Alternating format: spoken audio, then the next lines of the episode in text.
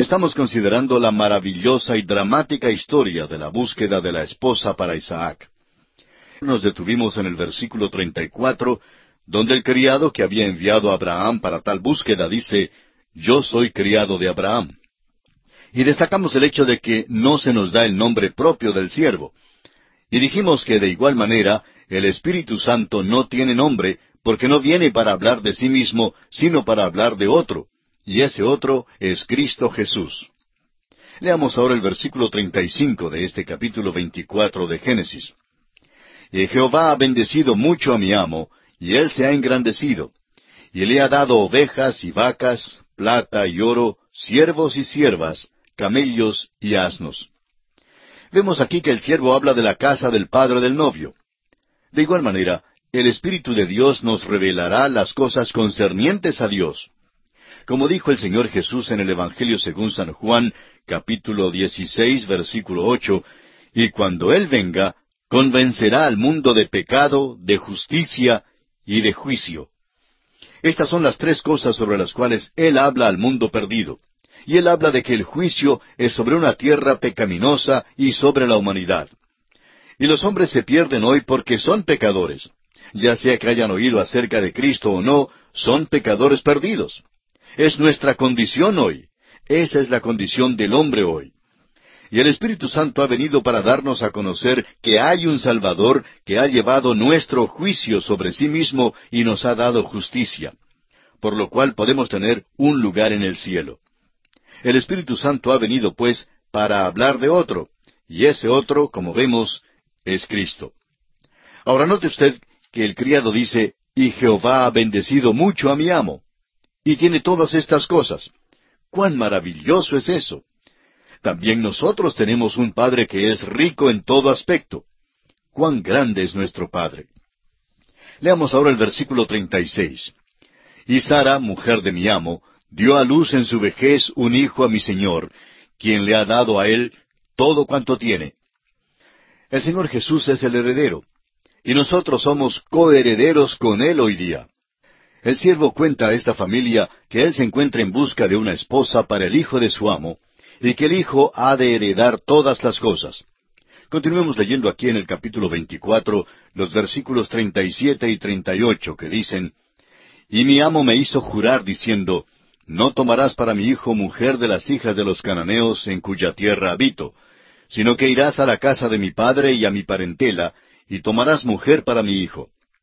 Amigo oyente, Dios está llamando pecadores, pero son pecadores que han sido renacidos, no de simiente corruptible, sino de incorruptible, por la palabra de Dios que vive y permanece para siempre. Esos son los que Él está escogiendo. Pecadores sí, pero pecadores que han sido hechos hijos de Dios. Si alguno está en Cristo, nueva criatura es. Dios no está llevando cananeos, tienen que ser transformados. Ahora leamos los versículos 39 al 49 que dicen, Y yo dije, quizá la mujer no querrá seguirme. Entonces él me respondió, Jehová, en cuya presencia he andado, enviará su ángel contigo y prosperará tu camino. Y tomarás para mi hijo mujer de mi familia y de la casa de mi padre. Entonces serás libre de mi juramento cuando hayas llegado a mi familia, y si no te la dieren, serás libre de mi juramento. Llegué pues hoy a la fuente y dije, Jehová, Dios de mi señor Abraham, si tú prosperas ahora mi camino por el cual ando, he aquí yo estoy junto a la fuente de agua. Sea pues que la doncella que saliere por agua, a la cual dijere, Dame de beber, te ruego, un poco de agua de tu cántaro, y ella me respondiere, Bebe tú, y también para tus camellos sacaré agua. Sea esta la mujer que destinó Jehová para el hijo de mi señor. Antes que acabase de hablar en mi corazón, he aquí Rebeca, que salía con su cántaro sobre su hombro, y descendió a la fuente y sacó agua, y le dije, Te ruego que me des de beber. Y bajó prontamente su cántaro de encima de sí, y dijo, Bebe, y también a tus camellos daré de beber. Y bebí, y dio también de beber a mis camellos. Entonces le pregunté, y dije, ¿De quién eres hija? Y ella respondió, Hija de Betuel, hijo de Nacor, que le dio a luz Milca. Entonces le puse un pendiente en su nariz y brazaletes en sus brazos. Y me incliné y adoré a Jehová. y bendije a Jehová, Dios de mi señor Abraham, que me había guiado por camino de verdad para tomar la hija del hermano de mi señor para su hijo. Ahora pues, si vosotros hacéis misericordia y verdad con mi señor, declarádmelo, y si no, declarádmelo, y me iré a la diestra o a la siniestra. Notemos que Labán sirve como vocero para la familia. Dice que en cuanto a ellos, esto es del Señor y que Rebeca tiene permiso para irse. Leamos los versículos siguientes del cincuenta al cincuenta y tres. Entonces Labán y Betuel respondieron y dijeron, De Jehová ha salido esto, no podemos hablarte malo ni bueno. He ahí Rebeca delante de ti, tómala y vete, y sea mujer del hijo de tu señor, como lo ha dicho Jehová. Cuando el criado de Abraham oyó sus palabras, se inclinó en tierra ante Jehová. Y sacó el criado alhajas de plata y alhajas de oro y vestidos, y dio a Rebeca. También dio cosas preciosas a su hermano y a su madre. Esto es lo que hace el Espíritu de Dios. Recibimos las arras del Espíritu cuando llegamos a Cristo para ser justificados por la fe. Tenemos entonces paz con Dios y acceso a Dios. Tenemos gozo y esperanza y tenemos al Espíritu Santo. Estas son las cosas maravillosas que le han sido dadas al creyente hoy día. Notemos ahora los versículos 54 y 55. Y comieron y bebieron él y los varones que venían con él, y durmieron. Y levantándose de mañana dijo, Enviadme a mi señor. Entonces respondieron su hermano y su madre, Espere la doncella con nosotros a lo menos diez días, y después irá. Ahora, la mañana siguiente el siervo quería partir. Y amigo oyente, es una gran responsabilidad para él. Los otros no tenían tanta prisa y querían que Rebeca se quedara un poco de tiempo más para conferenciar con ella en cuanto a este asunto. Ahora notemos lo que dicen los versículos 56 y 57 de este capítulo 24 de Génesis que estamos estudiando. Y él les dijo, No me detengáis, ya que Jehová ha prosperado mi camino. Despachadme para que me vaya a mi señor. Ellos respondieron entonces, llamemos a la doncella y preguntémosle. Ahora llegamos a una porción muy importante, y es en verdad realmente maravillosa. Escuche usted, el versículo 58 dice, Y llamaron a Rebeca y le dijeron, ¿Irás tú con este varón? Y ella respondió, Sí, iré. Volvamos ahora a considerar este cuadro una vez más. Es una escena oriental que tuvo lugar hace unos cuatro mil años. Esta familia se encuentra hospedando a un huésped, a un extranjero, y lo están haciendo en grande.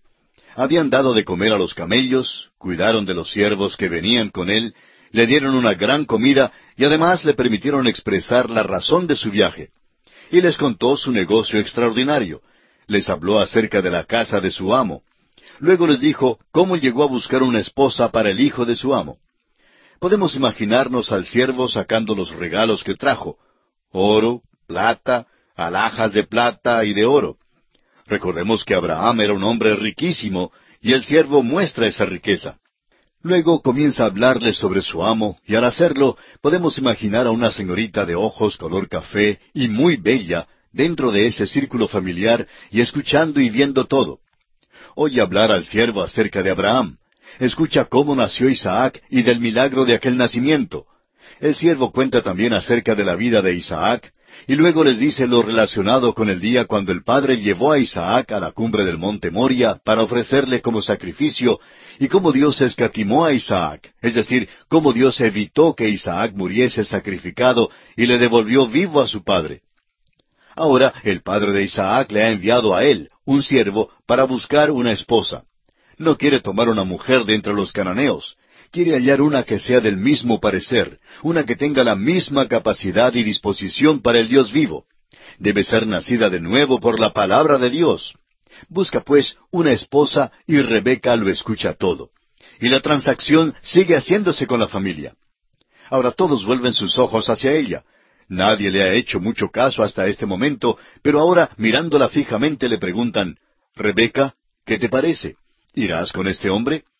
Y ella, sin rodeos y sin vacilaciones, simplemente dice, sí, iré. Amigo oyente, ¿alguna vez se ha fijado usted en aquellos hombres que el Señor Jesús llamó cuando estuvo aquí en la tierra? Dejaron sus redes y le siguieron. Ah, sí, ya sabemos que volvieron unas cuantas veces a tomar las redes, Pero llegó el día cuando se desprendieron completamente de esas redes y nunca jamás volvieron a tocarlas. Siguieron a Jesús, fueron con Él, y el Señor Jesús todavía llama hoy día. El Espíritu Santo es el que toma el lugar del siervo. Dios el Padre y el Espíritu Santo enviaron al Hijo al mundo para morir por el mundo. Luego el Hijo dijo que cuando volviera al cielo enviaría al Espíritu Santo, el Consolador. Ya ha entrado en el mundo ahora y está buscando a la esposa. Y le pregunto a usted, amigo oyente, ¿irá? Aquí está el que murió por usted. Le salvará. Usted tiene que ser redimido primero. Usted tiene que acudir a Él como pecador y tomar su posición justa y aceptarle como su Salvador personal. Al hacer eso, usted será nacido de nuevo, llegará a ser hijo de Dios y formará parte de la iglesia que será presentada a Cristo un día como una esposa. Y ahora usted debe manifestar interés en Él. La pregunta es, ¿irá usted? ¿Confiará usted en Cristo Jesús como su Salvador personal? ¿Acepta usted la invitación? Ahora no debe usted vacilar o andar con rodeos en cuanto a esto.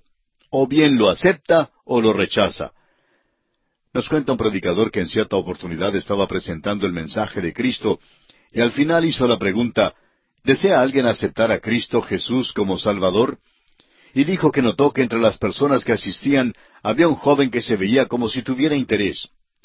Bueno, este joven simplemente se puso de pie y luego pasó adelante para recibir a Cristo Jesús. Este acto hizo un efecto tremendo sobre las demás personas que asistían. Nos dice este predicador que no se notó debilidad o indecisión o vacilación en este joven. Y amigo oyente, da gusto cuando se hace una decisión bien definida, así como esta.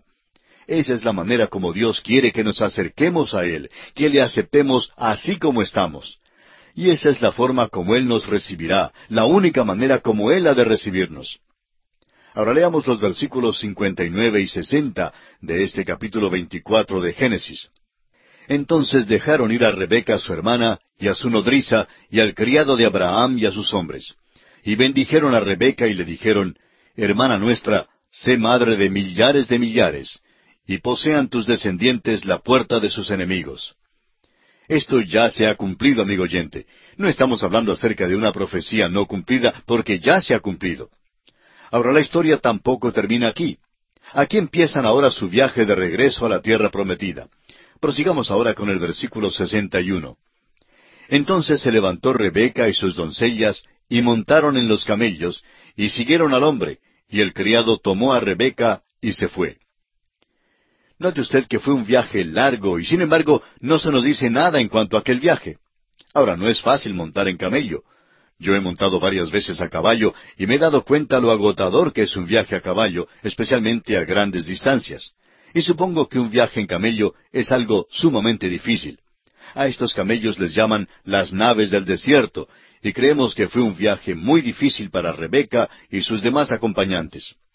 Imagínese usted a estas personas montadas en aquellos camellos, atravesando por ese desierto bajo un sol ardiente durante el día y deteniéndose por las noches en un oasis, preparando la fogata y cenando. Y podemos imaginarnos que ellos estaban allí sentados antes de acostarse y quizá Rebeca le pedía al siervo que le contara una vez más la historia de Isaac. Después de todo, ella iba a ser la esposa de Isaac. Y el siervo le preguntaba qué deseaba escuchar. Y Rebeca quizá le pidió que le dijera una vez más cómo nació Isaac, cómo fue su nacimiento, y que le repitiera la historia del sacrificio allá en el altar. Y el siervo le diría, pero ya te dije eso anoche. Pero ella insistía una vez más que se lo contara repetidas veces. De noche se gozaría de aquel dulce sueño, soñando con el tiempo cuando llegara para conocer a Isaac. Fue un viaje largo y siguen viajando a través del desierto ardiente. Y quizá el gran deseo de Rebeca de llegar hizo que el viaje no fuera tan arduo ni tan largo y que el desierto no fuera tan caliente. Por fin ven la tierra de la promesa y entran en ella. Leamos ahora el versículo 62. Y venía Isaac del pozo del viviente que me ve, porque él habitaba en el Negev. Este pozo está ubicado en esa parte agradable cerca de Hebrón y Beerseba. Ahora el versículo 63 dice, Y había salido Isaac a meditar al campo a la hora de la tarde, y alzando sus ojos miró, y he aquí los camellos que venían. Tenemos aquí un punto de vista diferente en cuanto a la venida de Cristo. Muchas personas dicen que será maravilloso cuando venga el Señor y seamos arrebatados en las nubes para recibir al Señor en el aire. Bueno, hay otro punto de vista y es el de estar con Él cuando Él venga. La mayor parte de la iglesia ya ha pasado por las puertas de la muerte y vendrá con Él cuando Él venga. Y los cuerpos serán levantados y el espíritu y el cuerpo se unirán. Los que estén vivos serán arrebatados con los muertos, arrebatados para recibir al Señor en el aire. Los que ya hayan atravesado por las puertas de la muerte, le verán cuando se levante de la diestra del Padre y cuando venga para llamar a su iglesia y para recibir a su iglesia en el aire. Este es el cuadro que tenemos, y qué cuadro tan glorioso. Leamos ahora los versículos 64 y 65 de Génesis capítulo 24. Rebeca también alzó sus ojos y vio a Isaac y descendió del camello, porque había preguntado al criado, ¿quién es este varón que viene por el campo hacia nosotros? Y el criado había respondido, Este es mi señor. Ella entonces tomó el velo y se cubrió. Y nosotros tendremos que ser vestidos con la justicia de Cristo, pero Él ya ha sido hecho nuestra justicia, el cual fue entregado por nuestras transgresiones y resucitado para nuestra justificación. Esto fue hecho para que pudiéramos tener una justificación que nos permitiera pararnos delante de Dios. Ahora notemos que Rebeca quería saber quién era aquel varón que venía hacia ella. Y Dios, amigo oyente, quiere que le amemos aunque no le hayamos visto. Y a veces nos preguntamos si le conoceremos cuando Él venga. Hay un himno que expresa que le conoceremos al ver la señal de los clavos en sus manos. Y creemos que es por aquella señal que vamos a reconocerle cuando venga. ¡Qué cuadro más glorioso, maravilloso y bello tenemos aquí ante nosotros! Leamos ahora el versículo 66. Entonces el criado contó a Isaac todo lo que había hecho. Y así el Espíritu Santo nos entregará en el día de la redención hemos sido sellados para el día de la redención. Y créanos, amigo oyente, que este siervo habría de cumplir su misión de entregar la esposa a Isaac. Demos ahora lectura al versículo 67. Y la trajo Isaac a la tienda de su madre, Sara, y tomó a Rebeca por mujer y la amó. Y se consoló Isaac después de la muerte de su madre. Note usted que dice que Isaac la amó. Asimismo, Cristo amó a la iglesia y se entregó por ella. Luego dice que fue consolado después de la muerte de su madre. Y esto nos revela que Cristo logra muchísimo en nuestra salvación. Él nos ama, nos desea, nos anhela. Él desea que seamos fieles a Él día tras día. Y con esto concluimos nuestro estudio de este maravilloso capítulo 24 del libro de Génesis. Y llegamos al capítulo 25, que es también otro gran capítulo de la Biblia. Y suponemos que se puede decir lo mismo en cuanto a todos los capítulos, y por tanto continuamos diciéndolo, aunque probablemente ya está convirtiéndose en una frase monótona. Pero este capítulo 25 cuenta de la muerte de Abraham y el nacimiento de los gemelos Esaú y Jacob a Isaac y Rebeca. Registra las generaciones de Ismael y también las de Isaac. Luego tenemos el incidente relacionado con la primogenitura. De modo que este es un capítulo notable y abarca mucho terreno. Este capítulo hace la última mención de Abraham, aunque francamente su historia terminó allá por el capítulo 23, cuando envió al siervo en búsqueda de la esposa para Isaac. Leamos ahora los versículos uno y dos de este capítulo 25 de Génesis. Abraham tomó otra mujer cuyo nombre era Setura, la cual le dio a luz a Simram, Joxán, Medán, Madián, Isbac y Sua. Ahora Abraham tiene una familia de tamaño regular. Tuvo su familia más grande después de la muerte de Sara. Quizá alguien dirá, yo creía que en el tiempo del nacimiento de Isaac, este hombre Abraham estaba como muerto en cuanto a su capacidad de engendrar hijos. Bueno, eso es verdad, estaba como muerto. Pero es que cuando Dios hace algo, lo hace bien hecho de veras. Por eso creemos que cualquier cosa que haga Dios lleva su firma. Aquí mismo, este hombre Abraham no solo engendró a Isaac, sino también a esta familia numerosa. Lo interesante es que aquí ante nosotros se menciona a Medán y Madián. Ahora de los otros hijos procederán naciones, pero no las podemos identificar ahora mismo. Y no tenemos interés en ellas porque no se cruzarán en nuestro camino nunca más en la Escritura. Pero Madián sí se cruzará en nuestro camino. Veremos más adelante que Moisés baja a la tierra de Madián para tomar una esposa allá. Tengamos en mente que él procede de la línea de Abraham. También los madianitas son de su línea. De modo que encontramos aquí el hecho de que hay otros hijos de Abraham. No los estudiaremos por la sencilla razón de que la Biblia sigue la línea de Isaac. Como el Señor ha dicho, es por Isaac que la simiente de Abraham será llamada. Es por Isaac y no por los otros hijos. No es por Ismael, ni por Madián, ni por Medán. Todos estos eran nómadas del desierto. Leamos entonces los versículos cinco al once de este capítulo veinticinco de Génesis. Y Abraham dio todo cuanto tenía a Isaac, pero a los hijos de sus concubinas dio Abraham dones, y los envió lejos de Isaac su hijo, mientras él vivía, hacia el oriente, a la tierra oriental. Y estos fueron los días que vivió Abraham, ciento setenta y cinco años. Y exhaló el espíritu, y murió Abraham en buena vejez, anciano y lleno de años, y fue unido a su pueblo. Y lo sepultaron Isaac e Ismael sus hijos en la cueva de Macpela, en la heredad de Efrón, hijo de Soar Eteo, que está enfrente de Mamre, heredad que compró Abraham de los hijos de Et. Allí fue sepultado Abraham y Sara su mujer. Y sucedió después de muerto Abraham, que Dios bendijo a Isaac su hijo, y habitó Isaac junto al pozo del viviente que me ve. Notamos aquí que Ismael también viene al funeral porque después de todo Abraham es su padre y tanto Isaac como Ismael entierran a Abraham. Isaac luego va a vivir en el lugar donde primero conoció a Rebeca. En los versículos 12 al 18 leemos las generaciones de Ismael, el hijo de Abraham, al cual Agar la egipcia, la sierva de Sara, dio a luz a Abraham. La lista de las generaciones se da aquí y no tenemos intención alguna de leer esta sección. Notemos, sin embargo, el hecho de que el Espíritu Santo emplea este método en el libro de Génesis. Se da primero la línea rechazada y luego se deja de lado para no mencionarla más.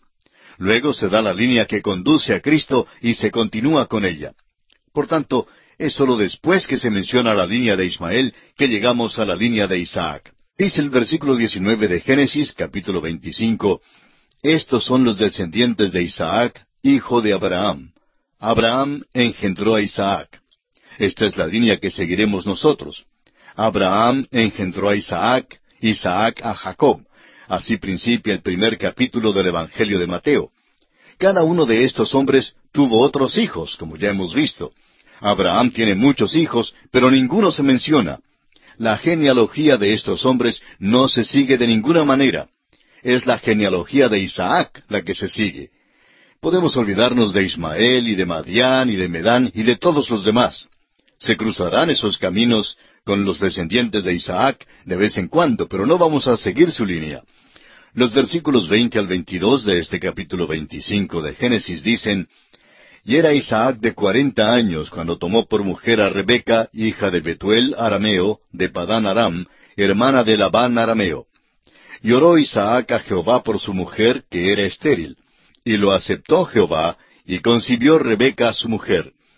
Y los hijos luchaban dentro de ella. Y dijo, si es así, ¿para qué vivo yo? Y fue a consultar a Jehová. Notemos que Rebeca era estéril, pero que Isaac oró al Señor, y ahora van a nacerle gemelos. Es interesante la declaración de que los hijos luchaban dentro de ella. Esta es la lucha. Notará usted que es la lucha que tiene lugar hoy en el mundo. Hay una lucha hoy entre la luz y las tinieblas, entre lo bueno y lo malo. Hay una lucha entre el espíritu y la carne, cada hijo de Dios sabe algo de esa lucha. Así está expresado en el capítulo siete de Romanos, pero Rebeca no entendía lo que era. Ahora el versículo veintitrés de este capítulo veinticinco de Génesis dice, Y le respondió Jehová, Dos naciones hay en tu seno, y dos pueblos serán divididos desde tus entrañas. El un pueblo será más fuerte que el otro pueblo, y el mayor servirá al menor. Dios declara a Rebeca que el mayor servirá al menor. Ella debe haberlo creído y su hijo menor debe haberlo creído también. Leamos ahora los versículos 24 al 26. Cuando se cumplieron sus días para dar a luz, he aquí había gemelos en su vientre. Y salió el primero rubio, y era todo velludo como una pelliza, y llamaron su nombre Esaú. Después salió su hermano, trabada su mano al calcañar de Esaú, y fue llamado su nombre Jacob. Y era Isaac de edad de sesenta años cuando ella los dio a luz. Esaú significa rubio, era rubio o color de la tierra. Era el mayor, pero Dios había dicho que el mayor serviría al menor. Isaac y Rebeca estaban casados ya por unos veinte años antes de que nacieran estos niños. El mayor era Esaú. Jacob trabó la mano al calcañar de Esaú. Le llamaron Jacob, el usurpador, porque trató de llegar a ser el mayor y tomar su lugar. Pero Dios ya le había prometido eso. Él debió haber creído a Dios. Ahora el versículo 27 dice, Y crecieron los niños, y Esaú fue diestro en la casa, hombre del campo, pero Jacob era varón quieto y habitaba en tiendas. Consideremos ahora a estos dos hijos al crecer ellos en el hogar. Son gemelos, pero no había dos muchachos que jamás fueran tan diferentes como estos dos. No solo luchaban en el seno, sino que se hicieron mal el uno al otro desde este momento en adelante. Tienen puntos de vista absolutamente diferentes y las filosofías de la vida muy distintas. Su modo de pensar es diferente y también sus actitudes. Al principio tenemos que confesar que Saúl se ve más atractivo que Jacob. Aprendemos que no se puede juzgar solo por la apariencia exterior. Tenemos que juzgar por lo que hay en el interior. Aprendemos eso en este caso particular aquí. Los niños crecieron. Esaú era un cazador diestro, un hombre del campo. Jacob, por su parte, era joven quieto que habitaba en tiendas. Esaú era un cazador diestro el joven del aire libre, tipo atlético, dedicó su tiempo a los deportes, dedicó su tiempo a todo lo que era físico, pero no tenía ninguna capacidad espiritual, no tenía ninguna comprensión, ni capacidad, ni deseo para las cosas espirituales. Siempre tenía interés en lo que era físico. Esaú representa, pues, la carne. Jacob, por su parte, era hombre quieto, vivía en casa. La mamá lo consintió y hasta fue dominado por ella. Notará usted que hizo todo lo que ella le dijo que hiciera. El papá mima a Esaú y la mamá mima a Jacob. El versículo 28 dice, Llamó Isaac a Esaú porque comía de su casa, mas Rebeca amaba a Jacob. El problema surge aquí mismo en el hogar. Uno piensa que bajo estas circunstancias va a haber dificultades. Pues por supuesto que las van a tener. Cuando el padre está mejor dispuesto o más inclinado hacia un niño y la madre hacia el otro, tiene que haber problemas. Y eso es exactamente lo que sucedió aquí. Isaac amó a Esaú porque comía de su casa. Esaú salía a cazar y siempre lograba conseguir algo. Traía la casa a su hogar y a Isaac le gustaba comer de ella. Y le gustó el muchacho que dedicó su tiempo al aire libre. Pero Rebeca, por su parte, amó a Jacob. Parece aquí que Esaú es mucho más atractivo que Jacob. Parece ser más sano. Este muchacho Jacob es astuto, trata de ser diestro. El hecho es que no le importa si condesciende para hacer las cosas que son malas. Dios va a tratar con él. Lo interesante es que aunque Esaú era muy atractivo en el exterior, adentro en su corazón realmente no tenía ninguna capacidad para Dios. Si alguna vez hubo un hombre del mundo, este es ese hombre. Es simplemente un hombre físico y nada más. Vivía solo para lo físico. En cambio, en lo profundo del corazón de Jacob había un deseo por las cosas espirituales.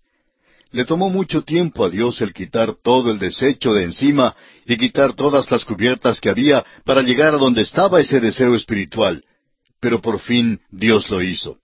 Y antes de que terminemos de estudiar a este hombre Jacob, y su historia sigue por casi todo el libro de Génesis, veremos que él siempre fue el hombre de Dios, pero él no lo demostró sino hasta más tarde en su vida. Pero ya llegaremos a ese punto. Ahora se nos cuenta aquí un incidente que tuvo lugar en el hogar. Bien podemos entender que en un lugar como este habría tiempos difíciles. Habría dificultades y algunos conflictos, y no sería llamado un hogar feliz. Leamos ahora los versículos 29 al 34 que dicen, Y guisó Jacob un potaje, y volviendo Esaú del campo, cansado, dijo a Jacob, Te ruego que me des a comer de ese guiso rojo, pues estoy muy cansado. Por tanto fue llamado su nombre Edom. Y Jacob respondió, Véndeme en este día tu primogenitura. Entonces dijo Esaú, He aquí yo me voy a morir. ¿Para qué pues me servirá la primogenitura? Y dijo Jacob, Júramelo en este día. Y él le juró, y vendió a Jacob su primogenitura. Entonces Jacob dio a Esaú pan y del guisado de las lentejas, y él comió y bebió, y se levantó y se fue. Así menospreció Esaú la primogenitura. Este incidente revela la naturaleza de ambos hombres. Esaú llegó del campo. Había estado afuera en el aire libre y estaba cansado, pero no estaba muriéndose de hambre como muchos implican. Ninguno que hubiera sido criado en la casa de Abraham moriría de hambre. Siempre habría algo que comer. La cosa era que no había nada preparado en el momento, sino este potaje o sancocho o sopa, pudiéramos decir, que Jacob había hecho. Jacob es el joven de la casa y al parecer un buen cocinero. Ahora Edom significa rojo o terrizo, semejante al color de la tierra. Así es como significa Esaú. Este hombre pide parte de este sancocho, de este guisado, y Jacob vio su oportunidad es tramposo y traidor y deseaba tener la primogenitura. Y vamos a hacer una pausa por un momento para considerar el valor de la primogenitura y lo que significaba. En aquel día significaba unas cuantas cosas. Significaba que el que la poseía era cabeza de la casa. También significaba que el que la tenía servía de sacerdote de la familia. En esta familia en particular, quería decir que el que la tenía estaría en la línea que conduciría a Cristo. ¿Cree usted que Saúl la tenía en mucho? Jacob sabía que no la valoraba, no le atribuía ninguna importancia y no quería servir de sacerdote de la familia. El hecho es que era la última cosa que deseaba hacer. A veces notamos que a un cristiano le piden hacer algo y contesta, no lo hago, no soy predicador. Amigo oyente, puede que usted no sea el pastor, pero eso no quiere decir que no deba tener interés en lo espiritual, ni que debe excluirse de trabajar para lo espiritual. Lamentablemente hay muchos que no quieren indicar que son espirituales, ni aún tienen interés en las cosas espirituales. No quieren producir esa impresión en nadie. Bueno, así era Esaú. No quería producir esa impresión. Si alguien le hubiera llamado diácono o pastor, le hubiera agraviado. No quería tener, pues, la primogenitura. No le importaba estar en la línea que conduciría a Cristo. Nadie podía haber tenido menos interés en participar de esa línea que Esaú. Por tanto, Esaú se contenta muchísimo haciendo el cambio con Jacob. Lo que muestra aquí es que la primogenitura, en su estimación, no valía sino un plato de lentejas, y esto indica la medida del valor que Esaú ponía a las cosas espirituales. Recordemos además que Jacob también hizo mal. Dios le había prometido que el mayor serviría al menor. La primogenitura llegaría a Jacob en el tiempo que Dios hubiera estimado, pero Jacob no puede esperar. Así que extiende la mano para tomar lo que Dios ya le había prometido. Y la toma en una manera astuta y hasta tramposa. No debió haberlo hecho así. Debió haber esperado a que Dios se la diera. Pero veremos al seguir nuestro estudio que este hombre no puede esperar. Este hombre actuaba sobre el principio de que lo que puedo hacer por mí mismo no hay razón para que yo espere a que Dios lo haga. Se sentía enteramente capaz de cuidar de sus asuntos. Al principio le fue bastante bien en cuanto al mundo se refiere. Pero llegó el día cuando Dios envió a este hombre a una escuela y el tío Labán era el director de esa escuela. Esa escuela se llamaba la Escuela del Sufrimiento. Y Jacob va a aprender algunas cosas en la Escuela del Sufrimiento. Pero hasta aquí le vemos actuando sobre el principio de que él es lo suficientemente diestro para obtener lo que se le debe. Esaú, pues, se sentó y comió la sopa. Y por ese plato de sopa entregó su primogenitura, porque no significaba nada para él. No tenía ningún valor espiritual para él, porque nada que fuera espiritual significaba algo para él. Lamentablemente hay muchos miembros de nuestras iglesias que son así no tienen capacidad espiritual ni un entendimiento de las verdades espirituales. Creemos que la marca de un verdadero cristiano es que sea un creyente a quien el Espíritu de Dios puede enseñar, dirigir y guiar. Ahora tenemos aquí una revelación de estos dos hombres. Sus caracteres se están manifestando. Jacob no es atractivo aquí ni será atractivo en el próximo capítulo tampoco es aún más pícaro en el próximo capítulo porque engaña a su padre. En realidad no engaña a nadie.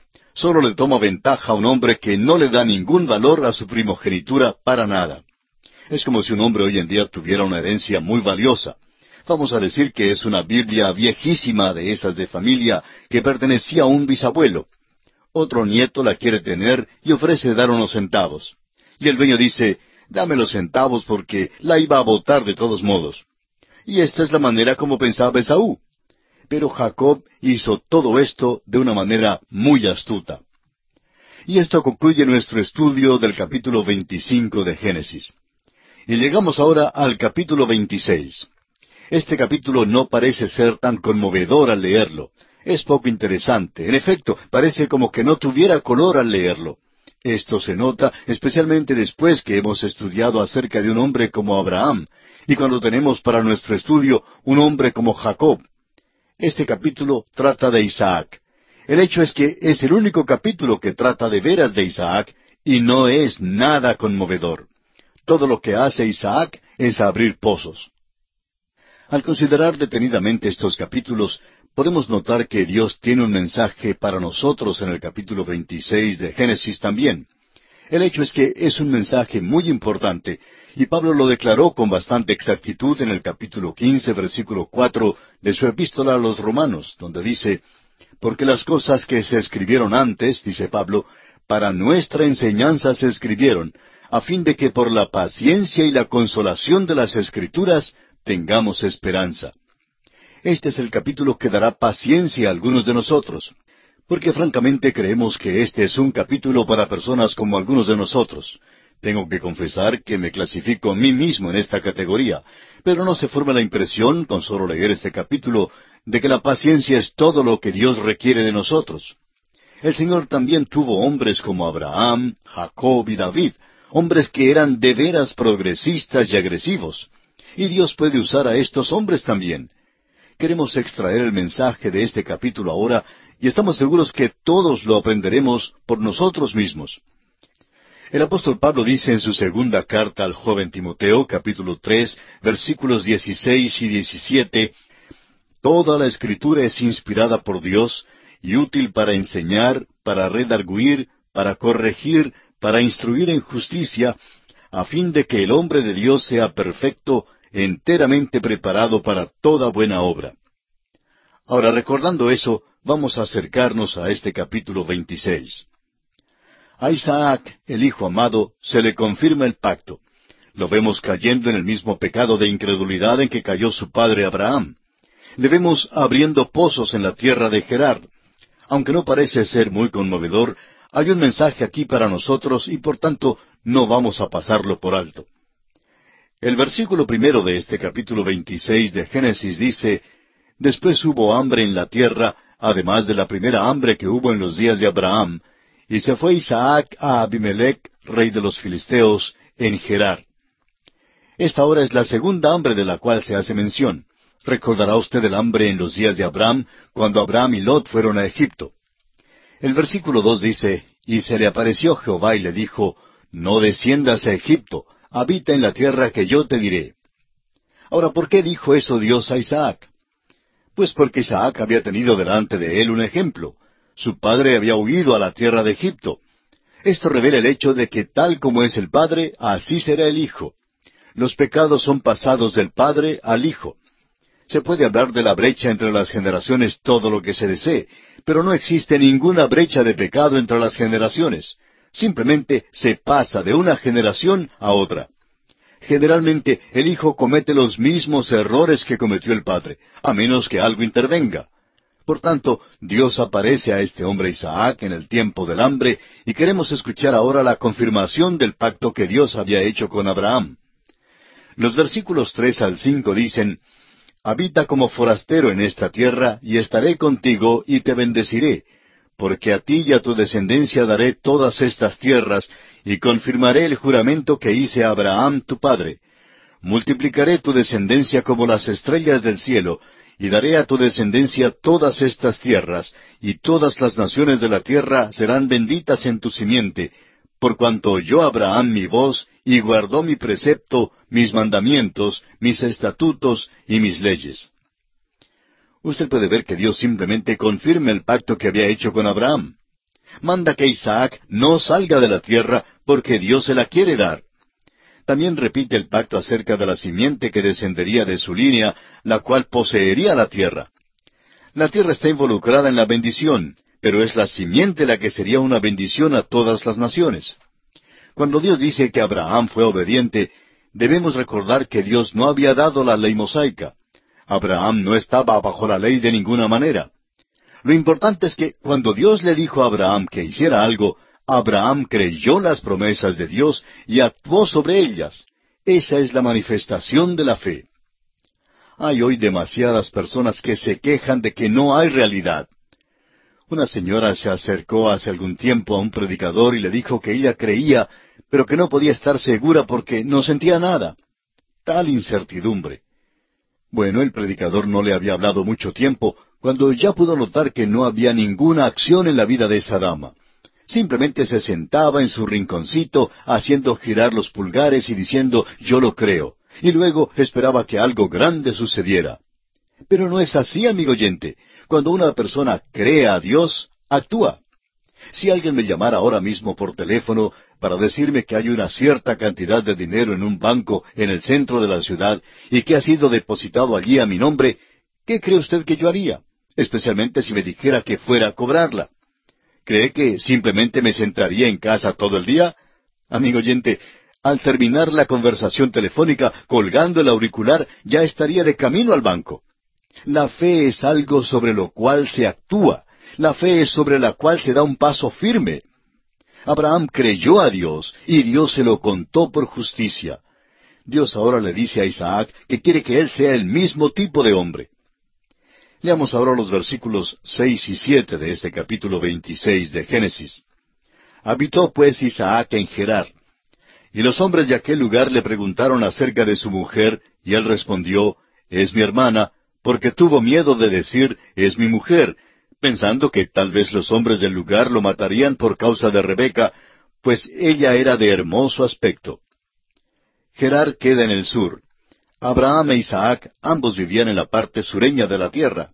En realidad, Abraham había entrado en la tierra por el norte, en Siquem, pero luego vivió en la parte sur, en Hebrón, el lugar de comunión. Notemos aquí que Isaac repite el pecado de su padre. Dios le había amonestado que no fuera a Egipto, y por eso no fue allá, sino que se quedó en Gerar.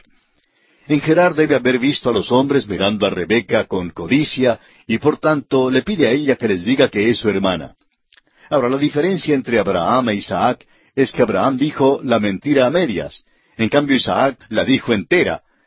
Los versículos ocho al once dicen, Sucedió que después que él estuvo allí muchos días, Abimelech, rey de los filisteos, mirando por una ventana, vio a Isaac que acariciaba a Rebeca su mujer, y llamó a Abimelech a Isaac y dijo, He aquí ella es de cierto tu mujer.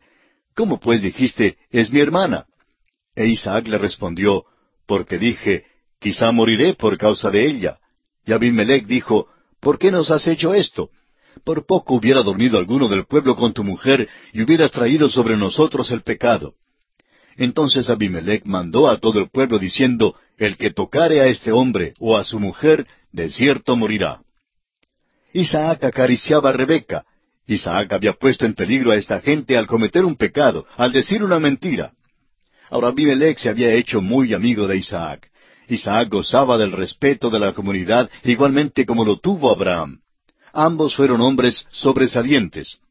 Hacemos mención de esto aquí porque al leer el resto del capítulo es posible que no tengamos la impresión de que Isaac fue un hombre sobresaliente. Comenzamos con los versículos 12 al 14 de este capítulo 26 de Génesis, que dicen, Y sembró Isaac en aquella tierra, y cosechó aquel año ciento por uno, y le bendijo Jehová.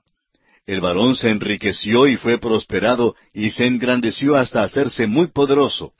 Y tuvo hato de ovejas y hato de vacas y mucha labranza, y los filisteos le tuvieron envidia. Note usted que Dios está con Isaac. Esa es la bendición que Dios había prometido a esta gente desde el día que llamó a Abraham. Fue una bendición terrenal. Más adelante, cuando Dios los puso en aquella tierra, les dijo que les bendeciría con víveres. Y Dios cumplió su promesa cuando ellos anduvieron en comunión con Él. Debemos recordar que Dios no nos promete esa bendición a nosotros. Él nos ha prometido bendiciones espirituales. Se nos dice que somos bendecidos con toda bendición espiritual y esa es nuestra porción hoy día. Y esa bendición está basada en las mismas condiciones. Depende de nuestro caminar con Dios. Si usted le permite, amigo oyente, Él quiere bendecirle hoy en abundancia espiritualmente. No pase usted por alto el hecho de que Isaac es grandemente bendecido. De su tierra cosechó ciento por uno. Este es un versículo muy importante porque la impresión es que Abraham era sobresaliente y también Jacob, pero que Isaac no lo fue. Bueno, amigo oyente, es necesario que notemos que Isaac también es sobresaliente. Es verdad que su nacimiento se une con los eventos de la vida de Abraham y que su vida no está separada de la de Abraham. Pero recordemos que él también tiene importancia cuando fue ofrecido allá en el altar. Son Abraham e Isaac juntos. Ahora, ¿por qué se presenta esto así? Es porque ya hemos visto que este es un cuadro maravilloso el que tenemos aquí. Todas estas cosas les sucedieron para que sirvieran de ejemplos para nosotros. Revelan la intimidad que hay entre el Señor Jesucristo y el Padre. Él dijo, El que me ha visto a mí, ha visto al Padre. En su oración sumo sacerdotal, en Juan 17.4, Cristo pudo decirle al Padre, He acabado la obra que me diste que hiciese. Y luego dijo, Mi Padre hasta ahora trabaja y yo trabajo. Por tanto, es correcto que la historia de Isaac y la de Abraham sean identificadas juntas. Sus vidas han sido entrelazadas hasta ahora, y este es el primer capítulo donde vemos a Isaac valiéndose por sí mismo. Al verlo así, encontramos que cae en pecado, y no parece ser tan atractivo. Sin embargo, la palabra de Dios expresa con claridad que él no solo se engrandeció, sino que se engrandeció en gran manera en aquella tierra. Pero notamos que exhibe una verdadera debilidad el mismo pecado en el cual cayó Abraham, su padre. Leamos ahora el versículo quince de Génesis capítulo veintiséis.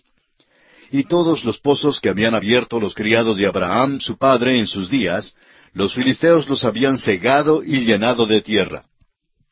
Los filisteos no podían aguantar al ver toda esta prosperidad. Abraham abrió pozos en aquella tierra, y ahora aparece su hijo y por supuesto los pozos pasan a ser propiedad suya. Pero al salir Isaac por la mañana, nota que los pozos estaban tapados. Esto fue hecho por los filisteos, y a propósito, esta es la primera mención de la enemistad de los filisteos, que condujo a una guerra continua más tarde en los días de David. Luego el versículo 16 nos dice, Entonces dijo Abimelech a Isaac, Apártate de nosotros, porque mucho más poderoso que nosotros te has hecho. Note usted la importancia de este hombre Isaac aquí.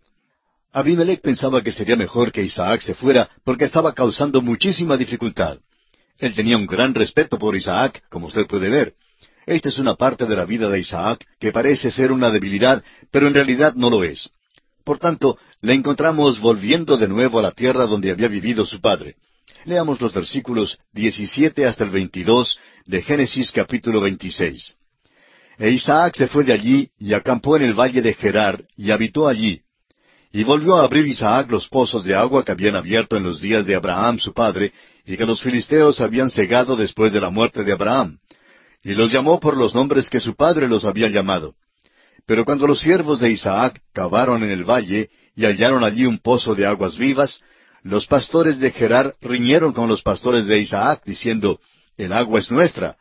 Por eso llamó el nombre del pozo Esec, porque habían altercado con él y abrieron otro pozo, y también riñeron sobre él, y llamó su nombre Sidna. Y se apartó de allí, y abrió otro pozo, y no riñeron sobre él, y llamó su nombre Rehobot, y dijo, Porque ahora Jehová nos ha prosperado, y fructificaremos en la tierra. Esta historia revela una riña verdadera. Es una riña por el agua, y creemos que el agua aquí es un cuadro de la palabra de Dios. Tenemos que beber profundamente de ella se llama el agua de la palabra, y debemos beber para saciar nuestra sed y también para lavarnos. Jesús dijo, Vosotros estáis limpios por la palabra que os he hablado. El agua es algo muy necesario en la vida. No hay vida sin agua.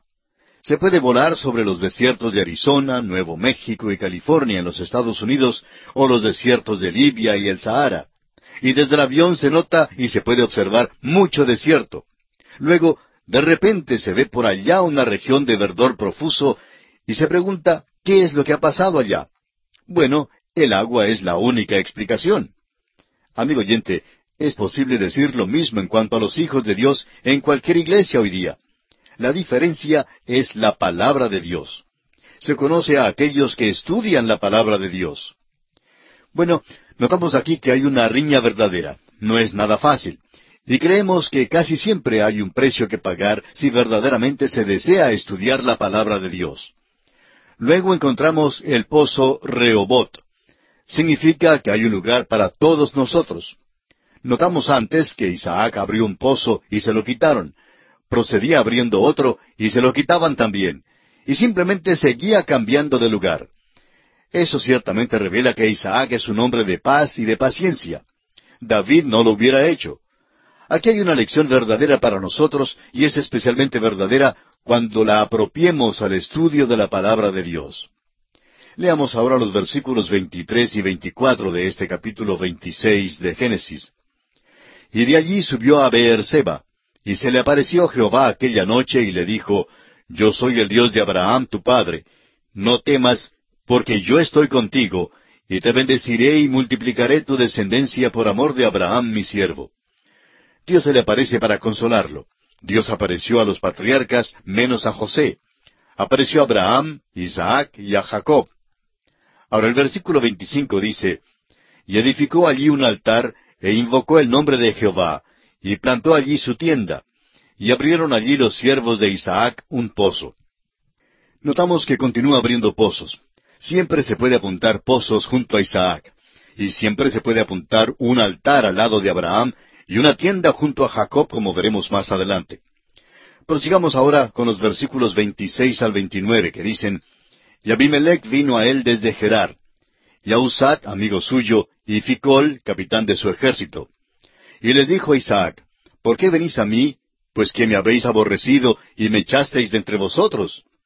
Y ellos respondieron, Hemos visto que Jehová está contigo, y dijimos, Haya ahora juramento entre nosotros, entre tú y nosotros, y haremos pacto contigo, que no nos hagas mal, como nosotros no te hemos tocado, y como solamente te hemos hecho bien, y te enviamos en paz. Tú eres ahora bendito de Jehová casi se ve débil en su trato con los hombres de Gerar, pero el rey de Gerar quedó tan impresionado que siguió a Isaac hasta Beerseba para establecer buenas relaciones. La influencia de Isaac en aquella tierra no era la de un hombre débil. Por el contrario, se nota el respeto que Abimelech y sus hombres tienen para con él. Leamos ahora los versículos treinta al treinta y tres. Entonces él les hizo banquete y comieron y bebieron, y se levantaron de madrugada y juraron el uno al otro, e Isaac los despidió, y ellos se despidieron de él en paz. En aquel día sucedió que vinieron los criados de Isaac, y le dieron nuevas acerca del pozo que habían abierto, y le dijeron, Hemos hallado agua. Y lo llamó Seba. Por esta causa el nombre de aquella ciudad es Beer Seba hasta este día. Notamos aquí una vez más que Isaac es un hombre de paz y de paciencia. Recibe al rey y sus emisarios y les hace un banquete, comen y se regocijan, y a la mañana siguiente se levantan bien temprano y hacen el juramento, hacen el pacto. Luego ellos se despiden y se van en paz. Más adelante notamos que vienen los criados de Isaac y le informan que en el pozo que han abierto han encontrado agua. Una vez más notamos la importancia del agua. Por esa causa Isaac llama al pozo Seba, la cual dio el nombre a aquella ciudad, Beerseba, hasta hoy. Leamos ahora los versículos treinta y cuatro y treinta y cinco que dicen, Y cuando Esaú era de cuarenta años, tomó por mujer a Judith, hija de Beer y Eteo, y a Basemat, hija de Elón Eteo, y fueron amargura de espíritu para Isaac y para Rebeca. Y aquí concluye el capítulo veintiséis de Génesis, y entramos al capítulo veintisiete. Este capítulo nos muestra a Jacob y a Rebeca trazándose un plan para tener la bendición para Jacob esta bendición que Isaac había preparado para Esaú, pero Jacob deseaba tener la bendición de su padre y sabía que Dios había prometido a su madre que el mayor serviría al menor. Y por tanto, la bendición ya era de él. Sin embargo, no creyó a Dios. Rebeca, su madre, tampoco creyó a Dios. Y evidentemente Isaac el padre tampoco creyó a Dios, o nunca habría tratado de pasar por alto a Jacob y dar la bendición a Esaú. Siguió sus propios deseos en oposición a la palabra clara de Dios. Ahora, el método que empleó Jacob para obtener la primogenitura no puede ser aprobado de ninguna manera. Empleó el fraude y el engaño. Su conducta fue despreciable. Y no se puede excusar esto de ningún modo, de la misma manera que no se puede excusar la conducta de Sara y Abraham en el asunto de Agar e Ismael. Dios no podía usar las trampas ni las mañas de Jacob, y veremos que Dios trata con este hombre de una manera muy definida.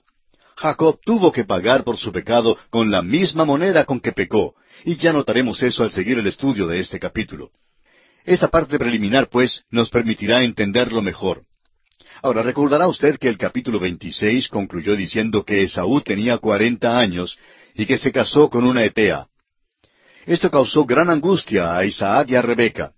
Ahora ellos reconocen que Jacob no debe casarse con una Etea o con una Filistea, sino que debe ser enviado a otra tierra, asimismo como Isaac consiguió su esposa de la familia de Abraham. Leamos ahora los versículos uno al cuatro de este capítulo veintisiete de Génesis. Aconteció que cuando Isaac envejeció y sus ojos se oscurecieron, quedando sin vista, llamó a Esaú, su hijo mayor, y le dijo, Hijo mío, y él respondió, Heme aquí. Y él dijo, He aquí, ya soy viejo, no sé el día de mi muerte. Toma pues ahora tus armas, tu aljaba y tu arco, y sal al campo y tráeme casa, y hazme un guisado como a mí me gusta, y tráemelo y comeré, para que yo te bendiga antes que muera. Hemos visto que Isaac era un hombre sobresaliente, un gran hombre. No era en ninguna manera débil. Ya vimos en el capítulo 26 que Abimelech y los filisteos querían hacer un pacto con él porque le tenían. Fue ese tipo de hombre. Fue eminente y sobresaliente. Sin embargo, aquí manifiesta esa debilidad de la carne. Por toda la vida, Esaú fue su hijo favorito. Ahora Jacob era el favorito de Rebeca. Esaú era el hijo que salía al campo y buscaba la casa para prepararla para su padre. Asaba el animal que había cazado y al viejo le gustaba muchísimo. Pero ahora Isaac está muy viejo y quería bendecir a su hijo. Bien sabe que Dios ha dicho que el mayor servirá al menor, pero lo pasa por alto porque quiere que Esaú reciba la bendición. Así que manda a Esaú que vaya y le traiga a casa para bendecirle por ella. ¡Qué complicación la de esta familia! ¿Ha notado usted la rivalidad que hay en esta familia desde que hemos entrado en esta última sección mayor de Génesis? Había rivalidad en la familia de Abraham por causa de Agar. Ahora hay rivalidad en esta familia por causa de los gemelos. Notemos ahora los versículos cinco al ocho. Y Rebeca estaba oyendo cuando hablaba Isaac a Esaú su hijo. Y se fue Esaú al campo para buscar la casa que había de traer. Entonces Rebeca habló a Jacob su hijo diciendo, He aquí yo he oído a tu padre que hablaba con Esaú tu hermano diciendo, Tráeme casa y hazme un guisado para que coma y te bendiga en presencia de Jehová antes que yo muera. Ahora pues, hijo mío, obedece a mi voz en lo que te mando. Rebeca escuchó lo que dijo Isaac. Ahora Jacob es su favorito y por tanto maquina este complot y plan engañoso. Es absolutamente tramposo y no se lo puede justificar de ninguna manera. Dios lo relata aquí como un hecho histórico, pero en realidad lo condena y ya veremos eso. Recuerde las cosas que se hacen aquí. Ahora en los versículos nueve al doce conozcamos lo que Rebeca dice a su hijo Jacob. Ve ahora al ganado y tráeme de allí dos buenos cabritos de las cabras, y haré de ellos viandas para tu padre, como a él le gusta y tú las llevarás a tu padre, y comerá para que él te bendiga antes de su muerte. Y Jacob dijo a Rebeca su madre, He aquí Esaú mi hermano es hombre belloso, y yo lampiño. Quizá me palpará mi padre, y me tendrá por burlador, y traerá sobre mí maldición y no bendición. Notamos que Esaú no solo era un hombre de afuera, del campo, pelirrojo, sino también velludo. El vello le crecía en todo el cuerpo. Ahora los versículos trece al diecisiete dicen, y su madre respondió, Hijo mío, sea sobre mí tu maldición. Solamente obedece a mi voz y ve y tráemelos. Entonces él fue y los tomó y los trajo a su madre, y su madre hizo guisados como a su padre le gustaba. Y tomó Rebeca los vestidos de Saúl, su hijo mayor, los preciosos, que ella tenía en casa, y vistió a Jacob, su hijo menor, y cubrió sus manos y la parte de su cuello donde no tenía vello, con las pieles de los cabritos, y entregó los guisados y el pan que había preparado en manos de Jacob su hijo. Amigo oyente, no podemos menos que comentar sobre esto. Cubrió sus manos y la parte de su cuello con las pieles de los cabritos para que cuando el padre lo palpara, creyera que era Esaú. Ahora Isaac no solo lo palpó, sino que también lo olió. Amigo oyente, al parecer el desodorante que Esaú usaba no era muy eficaz. Es como el cuento de dos hombres que trabajaban juntos en un lugar bien cerrado. Por fin, uno de ellos dijo al otro, Creo que el desodorante de uno de nosotros ha dejado de funcionar. Y el otro le contestó, Pues debe ser el tuyo porque yo no uso desodorante. Y no creemos que Esaú usara desodorante y posiblemente ni se bañaba con frecuencia. Y notaremos al continuar nuestra historia que Esaú no solamente era un hombre velludo, sino que también olía, diríamos, como chivo. Bueno, Notemos el versículo 18 y leamos hasta el versículo 20 de este capítulo 27 de Génesis. Entonces éste fue a su padre y dijo, Padre mío. E Isaac respondió, Heme aquí. ¿Quién eres, hijo mío? Y Jacob dijo a su padre, Yo soy Esaú tu primogénito. He hecho como me dijiste. Levántate ahora y siéntate y come de mi casa para que me bendigas. Entonces Isaac dijo a su hijo, ¿Cómo es que la hallaste tan pronto, hijo mío? Y él respondió, Porque Jehová tu Dios hizo que la encontrase delante de mí. La voz no era igual a la voz de Esaú. Todo lo demás era como Esaú. Este joven aquí es típico del fraude piadoso. Se encuentran muchos fraudes tal como este en nuestras iglesias hoy día. Hablan acerca de la guía del Señor en sus vidas. Y a veces el Señor les guía a hacer unas cosas muy extraordinarias. Y a veces nos damos cuenta que a algunos cristianos les es posible hacer algunas cosas que si la mafia las hiciera, bueno, a los miembros de la mafia los arrestarían por tales cosas. Pero hay quienes pueden orar de una manera muy piadosa acerca de ciertas cosas y hasta afirman que es la voluntad del Señor. Nosotros no estamos siempre seguros de eso.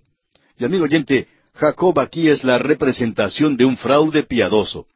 El Señor no tiene nada que ver con eso, amigo oyente. Sigamos adelante y leamos ahora los versículos 21 al 27 de Génesis capítulo 27. E Isaac dijo a Jacob, Acércate ahora y te palparé, hijo mío, por si eres mi hijo Esaú o no. Y se acercó Jacob a su padre Isaac, quien le palpó y dijo, La voz es la voz de Jacob, pero las manos, las manos de Esaú. Y no le conoció, porque sus manos eran vellosas como las manos de Esaú. Y le bendijo. Y dijo, ¿Eres tú mi hijo Esaú? Y Jacob respondió, Yo soy. Dijo también, Acércamela, y comeré de la casa de mi hijo, para que yo te bendiga. Y Jacob se la acercó, e Isaac comió. Le trajo también vino, y bebió. Y le dijo Isaac su padre, Acércate ahora, y bésame, hijo mío. Y Jacob se acercó y le besó, y olió Isaac el olor de sus vestidos, y le bendijo, diciendo, Mira el olor de mi hijo, como el olor del campo que Jehová ha bendecido. ¿Notó usted lo que le dije que había mención del olor aquí? Se nota que Isaac sospechó que algo estaba mal, pero Rebeca conocía a fondo a Isaac y había resuelto cada detalle. Continúa ahora Isaac bendiciendo a su hijo Jacob en los versículos 28 y 29 que dicen, Dios pues te dé del rocío del cielo, y de las grosuras de la tierra, y abundancia de trigo y de mosto, Sírvante pueblos y naciones se inclinen a ti. Sé Señor de tus hermanos, y se inclinen ante ti los hijos de tu madre. Malditos los que te maldijeren, y benditos los que te bendijeren. Isaac aquí da la bendición, la que él ha recibido, la paz a su hijo. Lo interesante aquí es que la bendición ya era de Jacob. Dios lo había dicho. Dios ya le había bendecido. Pero Dios no acepta este engaño de ninguna manera. Al observarlo veremos esto. Leamos los versículos treinta al treinta y tres de este capítulo veintisiete de Génesis. Y aconteció luego que Isaac acabó de bendecir a Jacob, y apenas había salido Jacob de delante de Isaac su padre, que Esaú su hermano volvió de cazar. E hizo él también guisados, y trajo a su padre, y le dijo, Levántese mi padre, y coma de la casa de su hijo, para que me bendiga. Entonces Isaac su padre le dijo, ¿Quién eres tú? Y él le dijo, yo soy tu hijo, tu primogénito, Esaú. Y se estremeció Isaac grandemente, y dijo, ¿quién es el que vino aquí, que trajo casa y me dio, y comí de todo antes que tú vinieses? Yo le bendije, y será bendito. Ahora alguien preguntará que si la carne de venado tiene el mismo sabor que la carne de cordero o de chivo. Bueno, aquellos que han tenido la oportunidad de saborear ambas carnes podrán testificar que hay muy poca diferencia entre la carne de venado y la carne de cordero o de chivo. Ahora Isaac realmente se da cuenta que ha sido engañado por este complot. Los versículos 34 al 40 dicen, Cuando Esaú oyó las palabras de su padre, clamó con una muy grande y muy amarga exclamación y le dijo, Bendíceme también a mí, padre mío. Y él dijo, Vino tu hermano con engaño y tomó tu bendición. Y Esaú respondió, Bien llamaron su nombre Jacob, pues ya me ha suplantado dos veces, se apoderó de mi primogenitura, y he aquí ahora ha tomado mi bendición. Y dijo, ¿No has guardado bendición para mí? Isaac respondió y dijo a Esaú, He aquí yo le he puesto por señor tuyo, y le he dado por siervos a todos sus hermanos. De trigo y de vino le he provisto. ¿Qué pues te haré a ti ahora, hijo mío? Y Esaú respondió a su padre, ¿No tienes más que una sola bendición, padre mío? Bendíceme también a mí, padre mío. Y alzó Esaú su voz y lloró. Entonces Isaac su padre habló y le dijo, He aquí será tu habitación en grosuras de la tierra y del rocío de los cielos de arriba, y por tu espada vivirás, y a tu hermano servirás. Y sucederá cuando te fortalezcas, que descargarás su yugo de tu servicio. Comenzamos con el versículo 41 de este capítulo 27 de Génesis, donde dice, Y aborreció Esaú a Jacob por la bendición con que su padre le había bendecido, y dijo en su corazón, Llegarán los días del luto de mi padre, y yo mataré a mi hermano Jacob. En otras palabras, Esaú piensa que su padre ya es viejo y que no vivirá por mucho tiempo más. Entonces piensa que al morir su padre matará a Jacob. Dice, me voy a deshacer de él. Ese fue el pensamiento en el corazón de Esaú. Ahora los versículos 42 al 45 dicen, Y fueron dichas a Rebeca las palabras de Esaú, su hijo mayor, y ella envió y llamó a Jacob su hijo menor y le dijo, He aquí, Esaú tu hermano se consuela acerca de ti con la idea de matarte. Ahora pues, hijo mío, obedece a mi voz. Levántate y huye a casa de Labán mi hermano en Harán, y mora con él algunos días, hasta que el enojo de tu hermano se mitigue, hasta que se aplaque la ira de tu hermano contra ti y olvide lo que le has hecho. Yo enviaré entonces y te traeré de allá. ¿Por qué seré privada de vosotros ambos en un día? De nuevo notamos aquí a Rebeca resolviendo esto por su propia cuenta. Le dice a Jacob que le va a enviar a la casa de Labán. Ella no sabía que realmente iba a pagar por su parte en este pecado, y jamás volvió a ver a Jacob. Dijo que le mandaría allá a la casa de Labán por un tiempo corto, pero resulta que ella murió antes que Jacob regresara. Debemos recordar en toda esta historia que Jacob era el favorito de Rebeca y que Esaú era el favorito de Isaac. Ella quiere que Jacob vaya a la casa de su hermano Labán y es allí donde le envía. Amigo oyente, y es precisamente allí en la casa de Labán donde Jacob aprenderá su lección. Es que Labán le va a inscribir en una escuela y le va a enseñar algunas cosas. Jacob pensaba ser mañoso de nuevo, pero resulta que el tío Labán ya era perito en esa astucia. Pobre Jacob, encontrará que es simplemente un aficionado y gritará de desesperación. Gritará a Dios antes de que termine esto. Note usted que Rebeca dice que le enviará por algunos días. ¿Algunos días? Bueno, se prolongaron por unos veinte años, y durante ese intervalo ella murió. Nunca más vio a su hijo, al niño mimado, a su favorito. Ya puede usted imaginarse la vida de ella durante esos años, especialmente cuando se tiene en cuenta que Esaú tuvo mal concepto de su madre después de lo que sucedió en el incidente de la bendición. Ahora leamos el versículo 46. Y dijo Rebeca a Isaac, Fastidio tengo de mi vida a causa de las hijas de Et. Si Jacob toma mujer de las hijas de Et como estas, de las hijas de esta tierra, ¿para qué quiero la vida?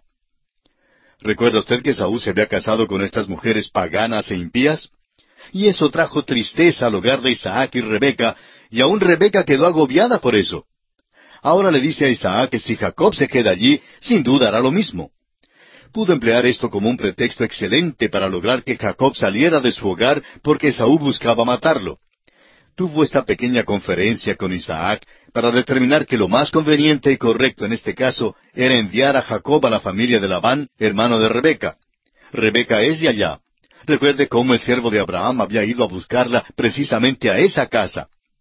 Ahora el punto es enviar a Jacob por allá a buscar una esposa y también sacarlo del peligro. Francamente creemos que si se hubiera quedado, Esaú habría tratado de matarlo. Sin embargo, sucedió que Rebeca murió primero que Isaac. Jacob regresó para el funeral de su padre, pero ya no encontró viva a su madre. Y así concluye nuestra consideración del capítulo 27 de Génesis. Y entramos ahora a estudiar el capítulo 28. Y había de repaso, recordemos que en el capítulo 27, Jacob hizo una de las cosas más despreciables y viles que cualquier hombre pueda hacer. Lo hizo a instancias de su madre. Pero ¿sabe usted una cosa? A veces las personas se justifican haciendo ciertas cosas o por cierto comportamiento raro o malo, simplemente diciendo que su madre no les amaba lo suficiente cuando eran pequeños. Pero amigo oyente, Jacob no podía decir eso. Jacob era amado y hasta mimado. Cuando su madre le mandó a hacer lo que no era honrado, lo hizo. Robó la primogenitura de su hermano Esaú. La primogenitura ya era de él. La formalidad del padre de darle una bendición no era necesaria de ninguna manera, porque Abraham no dio la bendición a Isaac. Dios se la dio, y es Dios quien se la da a Jacob. Lo que hizo en ninguna manera fue necesario, y usted puede estar seguro que Dios va a tratar con él por causa de eso. Ahora el plan que Rebeca piensa ahora es un plan muy lógico y parece admisible. Sin duda era lo que convenía hacer en este caso no le mencionó a Isaac que quería enviar a Jacob a casa de su hermano Labán para alejarlo de la ira de su hermano, y eso fue un engaño. Pero sí mencionó el hecho de que podía escoger una esposa por allá de entre su familia. En este capítulo 28 de Génesis encontraremos que Jacob sale del hogar. Llega a Betel, donde Dios se le aparece, y le confirma el pacto que hizo con Abraham. Leamos el primer versículo de este capítulo 28 de Génesis. Entonces Isaac llamó a Jacob y lo bendijo y le mandó diciendo, No tomes mujer de las hijas de Canaán. Por todo el Antiguo Testamento encontramos que Dios no quiere que los piadosos se casen con los impíos. Eso de nuevo es la razón por la cual creemos que en el capítulo seis de Génesis, donde dice que los hijos de Dios vieron a las hijas de los hombres, el sentido es que la línea piadosa se casó con la línea impía de Caín. Eso al final resultó en el juicio del diluvio, del cual quedó un solo hombre piadoso que ya vimos y estudiamos. El matrimonio de personas de distintas creencias siempre conduce a la impiedad. Y lo decimos como una advertencia. Reconocemos que vivimos en un día cuando los jóvenes no están muy dispuestos a recibir consejos, especialmente de personas adultas.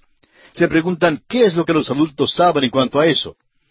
Bueno, se dice que la experiencia hace al maestro. Y la historia en estos casos de unión desigual casi siempre termina de la misma manera. Una señorita o un joven dice que ha encontrado la persona justa, la persona exacta con quien desea casarse, pero resulta que tal persona no es cristiana. Sin embargo, quiere casarse con esa persona y ganarla para el Señor. Joven y señorita que me escucha, permítame decirle que si usted no pudo ganar a esa persona para Cristo antes de casarse, tampoco le será posible ganarla después de casarse. Dios prohíbe que el piadoso, que el pío, se case con el impío. Siempre esto involucra tristeza. Hay literalmente centenares de casos y todavía no hemos conocido un caso que haya tenido éxito en este asunto. Y es que no podemos ganarle a Dios. Dios ha escrito con tinta indeleble en su palabra que los piadosos no deben casarse con los impíos. Mire usted, por ejemplo, el caso de Acab y Jezabel. También el apóstol Pablo en su segunda carta a los Corintios, capítulo seis, versículo catorce, dice, No os unáis en yugo desigual con los incrédulos, porque ¿qué compañerismo tiene la justicia con la injusticia? ¿Y qué comunión la luz con las tinieblas? El Nuevo Testamento amonesta a los cristianos a que no se unan en yugo desigual con los incrédulos. Ahora no se unen en yugo desigual solo sentándose con alguien en la plataforma lo hacen casándose. Esa es la manera de unirse con ellos. Y Dios nos prohíbe categóricamente que lo hagamos. Bueno, volviendo a Génesis capítulo 28, leamos los versículos dos hasta el cinco. Levántate, ve a Padán Aram, a casa de Betuel, padre de tu madre, y toma allí mujer de las hijas de Labán, hermano de tu madre. Y el Dios omnipotente te bendiga y te haga fructificar y te multiplique hasta llegar a ser multitud de pueblos y te dé la bendición de Abraham y a tu descendencia contigo, para que heredes la tierra en que moras, que Dios dio a Abraham. Así envió Isaac a Jacob, el cual fue a Padán Aram, a Labán, hijo de Betuel Arameo, hermano de Rebeca, madre de Jacob y de Esaú. Es obvio ahora que Isaac comprende que es Dios quien ha dado la bendición a Abraham y que Dios la ha transferido a él y que esta bendición debe ser pasada a su hijo Jacob. Si alguien preguntara acerca de la nacionalidad de estas personas, tendremos que decir que son sirios. Así los llama la Escritura. Realmente debemos decir que Abraham era sirio. Esa es la manera de designarlo. Luego, ¿fue judío Abraham? ¿Fue israelita? No, en realidad no lo era. La nación de Israel realmente no principia sino en Jacob, cuyo nombre fue cambiado por Israel. Luego sus doce hijos llegaron a ser las doce tribus de Israel. Ahora sí es verdad que esta línea procede de Abraham. Él es el padre, pero también es el padre de Ismael y de Madián. Por tanto, note usted que Abraham es el padre de los israelitas y también el padre de los madianitas. Veamos ahora los versículos seis al nueve. Y vio Esaú cómo Isaac había bendecido a Jacob y le había enviado a Padán Aram para tomar para sí mujer de allí, y que cuando le bendijo le había mandado diciendo, No tomarás mujer de las hijas de Canaán, y que Jacob había obedecido a su padre y a su madre, y se había ido a Padán Aram. Vio asimismo Esaú que las hijas de Canaán parecían mal a Isaac su padre, y se fue Esaú a Ismael, y tomó para sí por mujer a Maalat, hija de Ismael, hijo de Abraham, hermana de Nebaiot, además de sus otras mujeres. Ahora, para que no nos entienda mal cuando dijimos que no tendríamos más que ver con la línea de Ismael, permítanos decir que la Biblia no seguirá esa línea.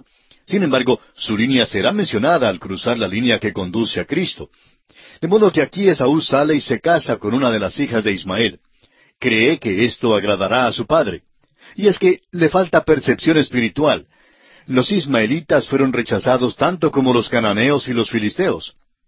Leamos los versículos diez y once de Génesis capítulo veintiocho. Salió pues Jacob de Beerseba y fue a Harán. Y llegó a un cierto lugar y durmió allí porque ya el sol se había puesto. Y tomó de las piedras de aquel paraje y puso a su cabecera y se acostó en aquel lugar. Notamos aquí que Jacob viaja hacia el norte, llega a un lugar y notaremos más adelante que el nombre de ese lugar es Betel, que significa la casa de Dios. Este lugar al cual Jacob llega la primera noche queda unos diecinueve kilómetros al norte de Jerusalén y ya ha recorrido los treinta o quizá cuarenta y cinco kilómetros que quedan al sur de Jerusalén. Eso quiere decir entonces que Jacob había viajado aquel primer día unos sesenta y cinco kilómetros. Se puede ver que realmente huye apresuradamente de Esaú quiere alejarse tan rápido como le sea posible, pero entre más se aleje de Esaú, más se aleja, por supuesto, de su hogar. Esta es, pues, la primera noche que Jacob pasa fuera del hogar. ¿Cómo se sentiría él aquella noche? Bueno, estaba muy solo, eso es seguro. Sin duda sintió nostalgia de su casa. En cuanto al relato, esta fue la primera noche que pasó fuera de su casa. ¿Recuerda usted la primera noche que pasó fuera de su casa? Yo recuerdo una vez cuando mi madre nos llevó a mi hermana y a mí a una finca para pasar unos días de vacaciones. Ella nos dejó allí al cuidado de los propietarios de la finca, que eran amigos nuestros, y ella retornó a la ciudad. Bueno, durante el día, después de quedarnos allí en casa, mi hermana y yo jugamos por un buen rato, luego vino la hora de la cena y por supuesto comenzó a oscurecer. Después de la cena entonces, mi hermana y yo resolvimos dar un paseo y salimos de la casa y comenzamos a caminar por el camino que llevaba hasta el río. Y cuando llegamos hasta el puente, nos sentamos sobre una gran piedra y comenzamos a llorar desconsoladamente.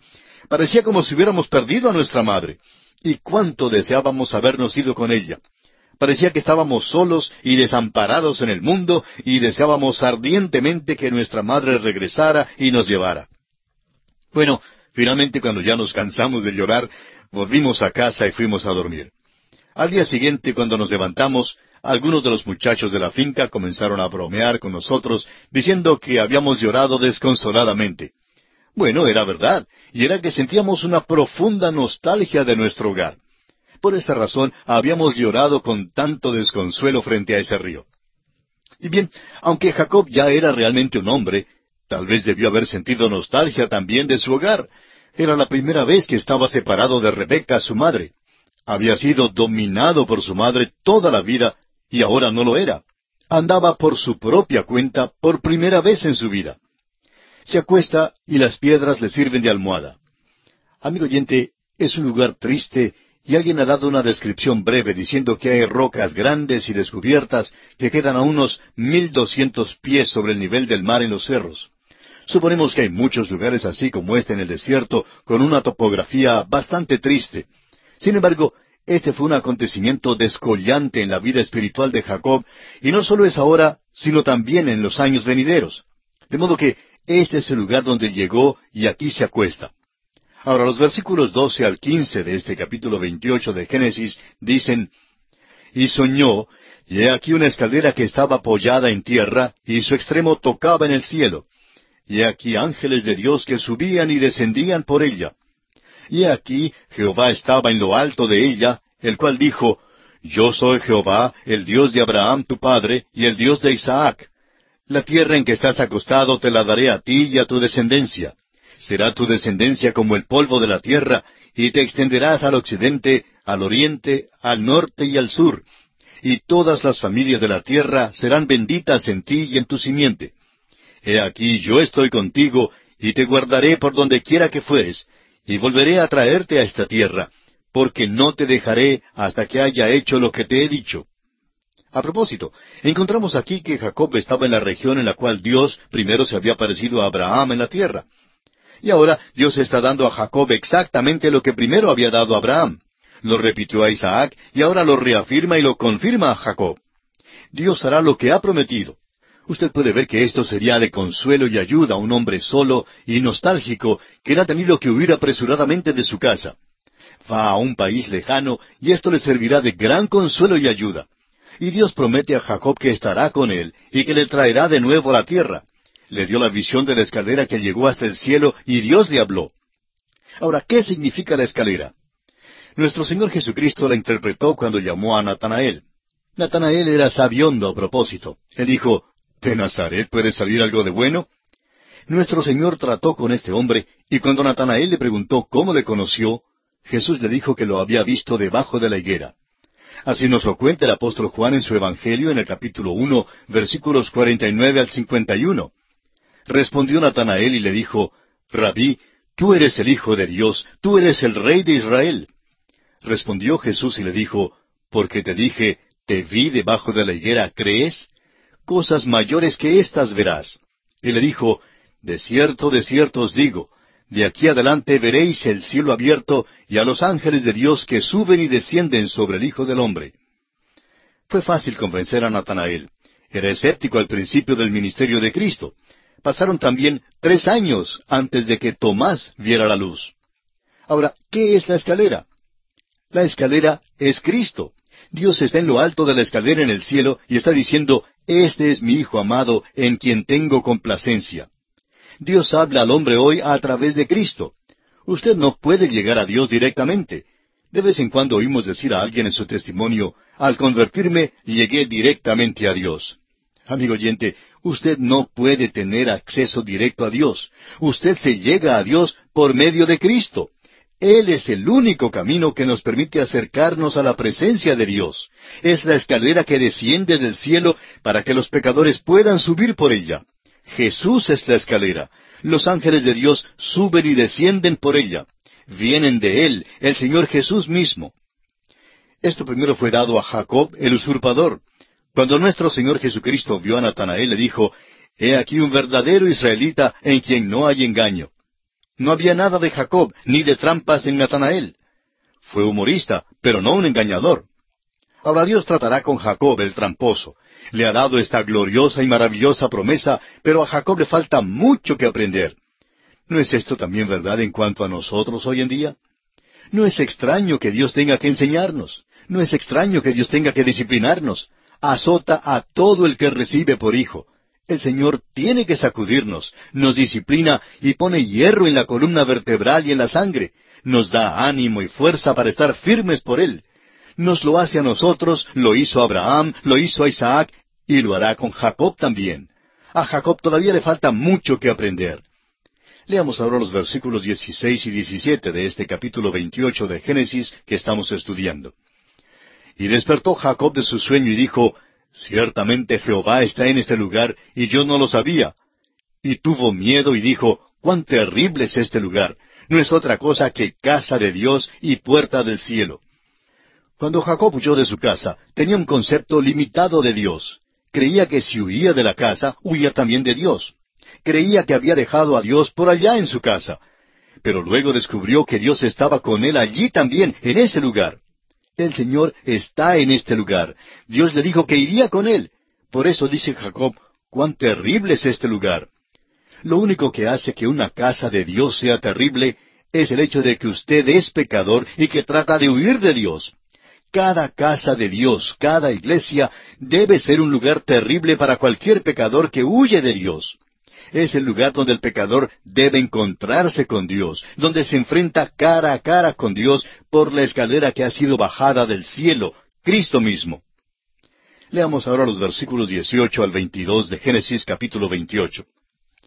Y se levantó Jacob de mañana y tomó la piedra que había puesto de cabecera y la alzó por señal y derramó aceite encima de ella. Y llamó el nombre de aquel lugar Betel, aunque Luz era el nombre de la ciudad primero. E hizo Jacob voto diciendo, Si fuere Dios conmigo, y me guardare en este viaje en que voy, y me diere pan para comer y vestido para vestir, y si volviere en paz a casa de mi padre, Jehová será mi Dios. Y esta piedra que he puesto por señal será casa de Dios, y de todo lo que me dieres, el diezmo apartaré para ti. Jacob tiene mucho que aprender, y esto se evidencia aquí. ¿Qué es lo que está haciendo? Quiere hacer un cambalache, un trueque con Dios. Le dice al Señor, si tú haces esto, entonces yo haré aquello. Y Dios ya le había dicho que Él iba a hacer todo eso por Él. Dios dice, yo voy a guardarte y voy a traerte de regreso a esta tierra y voy a darte esta tierra y te voy a dar una descendencia. Jacob ahora le dice a Dios, si tú haces esto y aquello, él quiere hacer un trato con Dios y le dice, si tú lo haces, entonces te serviré. Amigo oyente, Dios no hace tratos con nosotros de esa manera, y no lo hizo con Jacob en aquel día. Si lo hubiera hecho, Jacob nunca hubiera regresado a esa tierra. Dios lo sacó de esa tierra y Dios lo trajo de regreso a esa tierra por su gracia y su misericordia. Y cuando Jacob finalmente regresó a Betel, regresó como un hombre más sabio. ¿Sabe usted a qué regresó? Regresó para adorar y alabar a Dios por su misericordia. Dios había sido misericordioso con él. Uno no hace cambalaches o trueques con Dios, amigo oyente. Uno no puede hacer tratos con Dios de esa manera. Muchísimas personas, aún hoy día, dicen que servirán al Señor si Él hace tal o cual cosa por ellos. Esto es un error, amigo oyente, porque Dios no hace tratos así. Él le extiende su misericordia y es bondadoso con usted, pero no le pide nada a cambio. Lo que Él sí dice es que si usted le ama, entonces querrá servirle de veras. Esa será la esclavitud de amor. Es la misma clase de amor que una madre tiene por su pequeñito. Ella se convierte en su esclava. Así es como Dios desea que usted y yo seamos. Jacob trató de hacer un trato con Dios, y muchos de nosotros estamos tratando de hacer un trato con Dios. Amigo oyente, Dios solo desea llegar a ser su Padre por medio de la fe en Cristo Jesús.